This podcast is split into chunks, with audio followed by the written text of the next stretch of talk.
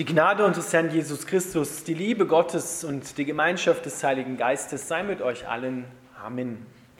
Unser heutiger Predigtext steht im Prophetenbuch Jesaja im Alten Testament im 58. Kapitel.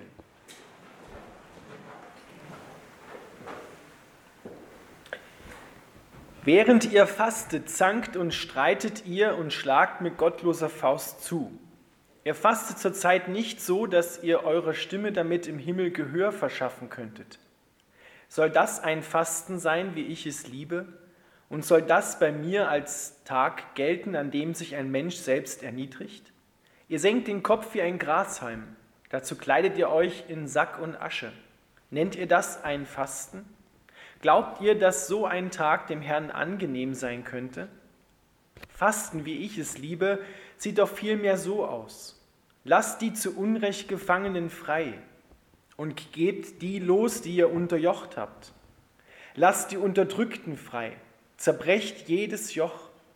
Ich möchte, dass ihr euer Essen mit den Hungrigen teilt und heimatlose Menschen gastfreundlich aufnehmt. Wenn ihr einen Nackten seht, dann kleidet ihn.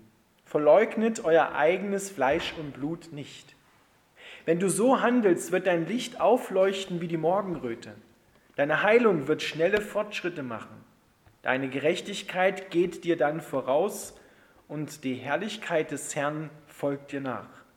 Dann wirst du rufen und der Herr wird antworten. Du wirst um Hilfe schreien und er wird antworten, hier bin ich. Entferne die Unterdrückung aus deiner Mitte. Lass die höhnischen Fingerzeichen und das trügerische Reden. Öffne dem Hungrigen dein Herz und hilf dem, der in Not ist. Dann wird dein Licht in der Dunkelheit aufleuchten. Und das, was dein Leben dunkel macht, wird hell wie der Mittag sein. Dann wird dich der Herr beständig leiten und dir selbst in Dürrezeiten innere Zufriedenheit bewahren. Er wird deinen Körper erfrischen, sodass du einem soeben bewässerten Garten gleichst und bist wie eine nie versiegende Quelle. Deine Leute werden die Ruinen aus alter Zeit wieder aufbauen. Die Grundmauern vieler vergangener Generationen werdet ihr wieder errichten. Dann wird man euch folgendermaßen nennen, die, die die Risse ausbessern und die Straßen erneuern, um sie bewohnbar zu machen. Lieber Vater im Himmel, wir bitten dich, dass du uns durch dein Wort neue Kraft gibst, dass du uns segnest. Amen.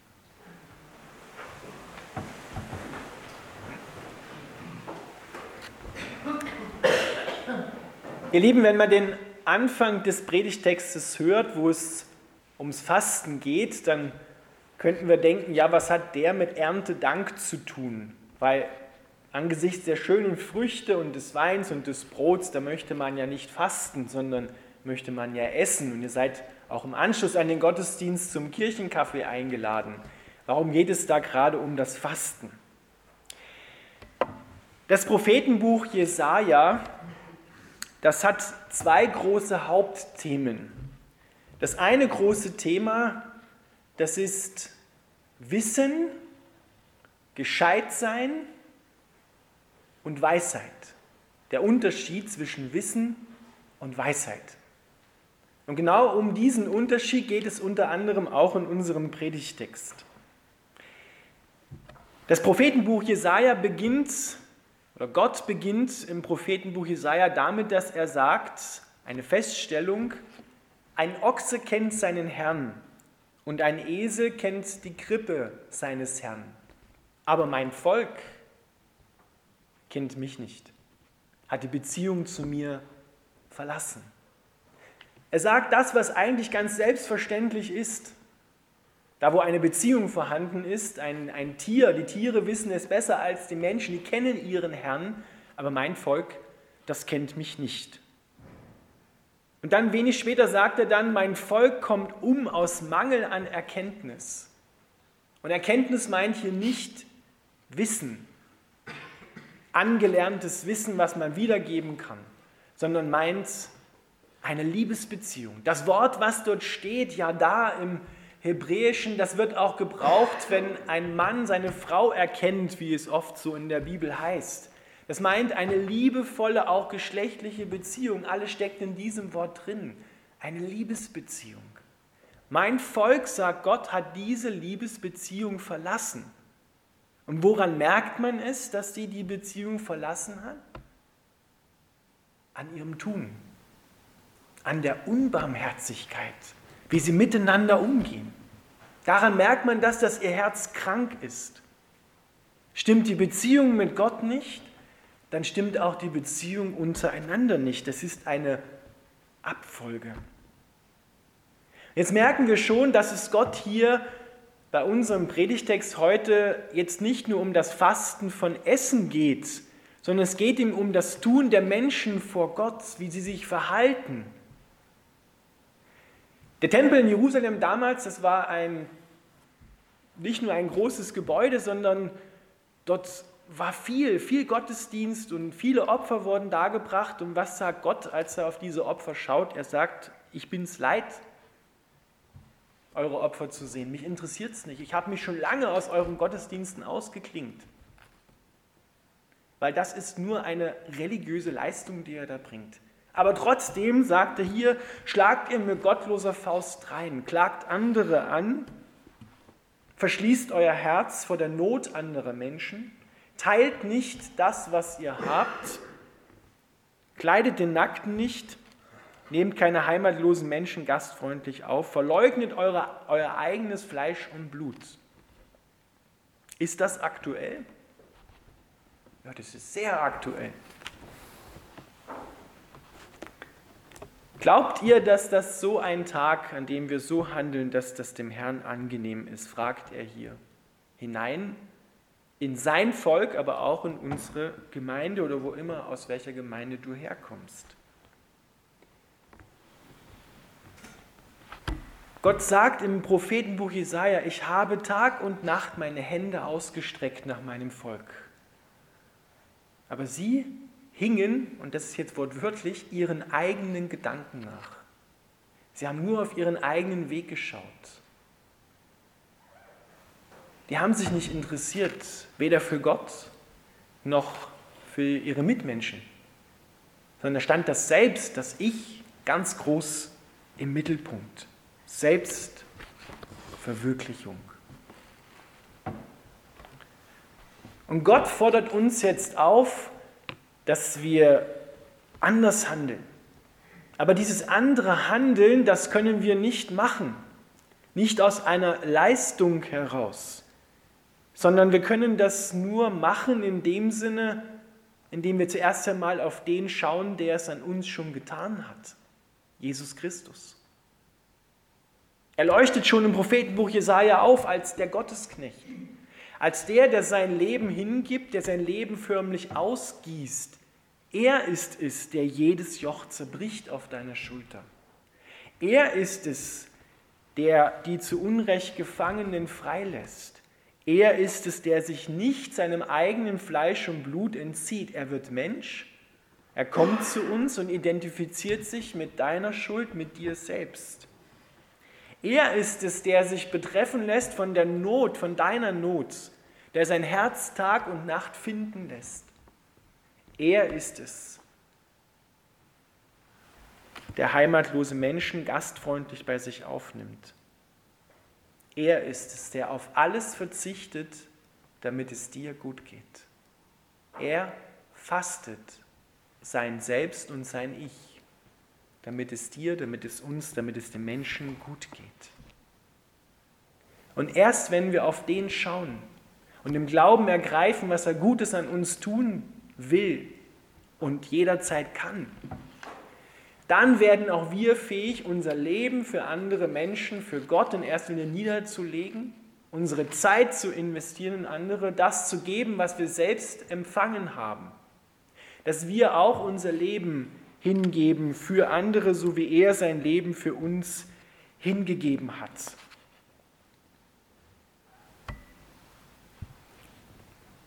Gott möchte, dass wir Mitleid haben mit den anderen Menschen, dass wir die Not anderer an unser Herz heranlassen. Und darin erkennen ja, auch ich bin ja eigentlich zuerst einmal gesehen der Bedürftige. Auch ich bin ja so gesegnet worden von Gott. Und das ist ja, hier vorne soll ja nur ein Anreiz sein, am Altar darüber einmal neu nachzudenken, was wir alles haben an materiellen Dingen, aber auch an geistlichen Dingen, die wir empfangen haben. Vieles von dem haben wir letztendlich nicht machen können. Der Bauer kann nicht machen, dass die Saat wächst. Er kann gute Bedingungen schaffen und kann arbeiten, aber dass sie wächst und dass es überhaupt Saat gibt, das kann er nicht machen. Das kommt von Gott. Dass Menschen Leben weitergeben können, dass Kinder geboren werden, das können wir nicht machen. Es gibt gute Bedingungen dafür, aber letztendlich das Entstehen dafür, das ist immer noch ein Wunder. Das ist etwas, was von Gott kommt, dieses Segen. Das Leben kommt von Gott. Ich strecke mich aus Tag und Nacht nach meinem Volk, aber mein Volk will von mir nichts wissen. Da merken wir, wir Menschen können gescheit sein, wir können intelligent sein. Aber es gibt einen Unterschied zwischen Intelligenz und zwischen Weisheit. Jesus, bin ich der festen Überzeugung, war und ist intelligenter als wir alle zusammen. Aber er ist auch weise. Er hat auch Weisheit. Und in all dem, wenn wir hier genau hineinschauen, geht es immer Gott um eins, es geht ihm um Beziehung. Intelligenz und Wissen kann tot sein, kann an, kann an Beziehungen vorbeigehen. Merken wir in unserer Welt, wir sind heute so gescheit, wir haben so viel Fortschritt. Und trotzdem, wenn du auf dein Handy schaust und die Nachrichten anschaust, passiert so viel Böses in dieser Welt wo Menschen sich einander wehtun, das bei allem gescheit sein, bei allem Wissen, müssen wir es doch eigentlich besser wissen. Aber hier geht es nicht um anerlerntes Wissen, sondern um Weisheit, um eine Herzenserkenntnis, um eine ganz konkret gelebte Liebesbeziehung zu Gott, die sich dann widerspiegelt im Miteinander. Und wenn das Miteinander krankt, dann müssen wir uns fragen, krankt es dann nicht auch an der Beziehung zu Gott?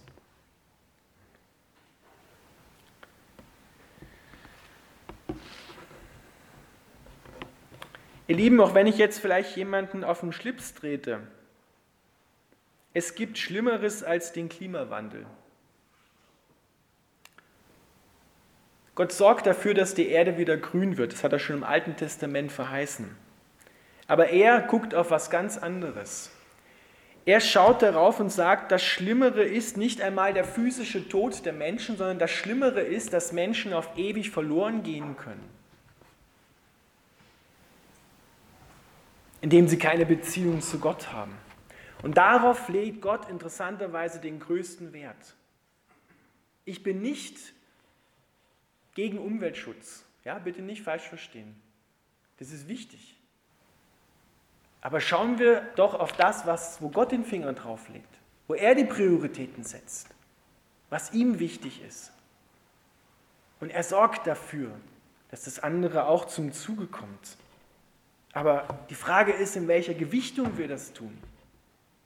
Das Schlimmere ist, dass das Volk Gottes, die Menschen ihren Herrn nicht mehr kennen. Die Tiere machen es besser, sagt Jesaja. Das ist krass. Die wissen es besser. Obwohl wir von denen sagen würden, ja, intelligent, sei mal dahingestellt. Ja, Tiere haben auch eine gewisse Intelligenz, aber gegenüber den Menschen wissen sie es scheinbar besser. Gott möchte, dass wir genauso barmherzig sind, wie er barmherzig ist. Dass wir genauso ein mitfühlsames Herz haben, wie er ein mitfühlsames Herz für uns hat. Dass wir echt werden im Herzen. Dass wir ein weiches Herz haben. Dass wir ihn nicht nur, und das sagt Jesaja auch, dass wir ihn nicht nur mit unseren Lippen ehren, aber unser Herz ist weit weg von Gott dann müssen wir uns sagen lassen, dann hat sich Gott auch aus unseren Gottesdiensten längst ausgeklingt, wenn das der Fall ist. Weil das Tun spricht oft lauter als das, was man sagt. Das, was wir leben untereinander, spricht oft lauter als das, was wir reden. Wir können Tag und Nacht viele Worte machen. Aber so wie wir leben, miteinander umgehen, daran wird man erkennen, was wir wirklich im Herzen tragen, was wir wirklich im Herzen glauben. Daran wird man es ablesen können. Daran wird man auch gemessen werden. Das Sagen ist nicht unwichtig, aber es muss passen zum Tun, zu dem, wie wir miteinander umgehen. Das Neue Testament unterscheidet eine Weisheit, die von oben herkommt, von Gott, und eine Weisheit, die irdisch ist, ein Wissen. Die irdische Weisheit ist teuflisch, die ist unbarmherzig. Die schlägt mit gottloser Faust rein, die klagt andere an, die legt ein Joch auf andere, bindet andere. Und die Weisheit, die von oben her kommt, sagt er, die ist rein, die ist lauter, voller Frieden, voller Barmherzigkeit. Und diese Weisheit ist hier im Prophetenbuch Jesaja gemeint. Von dieser Weisheit müssen wir erfüllt sein. Deswegen schau an Erntedank auf Jesus Christus, auf den Gekreuzigten. Schau auf ihn und erlebe, nimm das in dich auf, dass er dir gut tut. Er kleidet dich, er gibt dir zu essen, er gibt dir Leben. Er zerbricht jedes Joch auf deiner Schulter. Er vergibt dir immer deine Schuld und stellt dich wieder her. Er lässt sich von dir finden. Er öffnet sein Herz für dich. Und jeder Mensch, der das erfahren hat, der kann fast automatisch aus dem Guten, was er empfangen hat, anderen Menschen auch Gutes tun. Du willst dann gar nicht mehr anders. Weil du so angetan bist, so erfüllt bist von dieser Liebe, die dir so gut tut, möchtest du auch anderen Menschen geben von der Fülle, die du selbst empfangen hast. Das ist Gott. Das ist Gottes Sprache und so möchte er an uns handeln. Amen.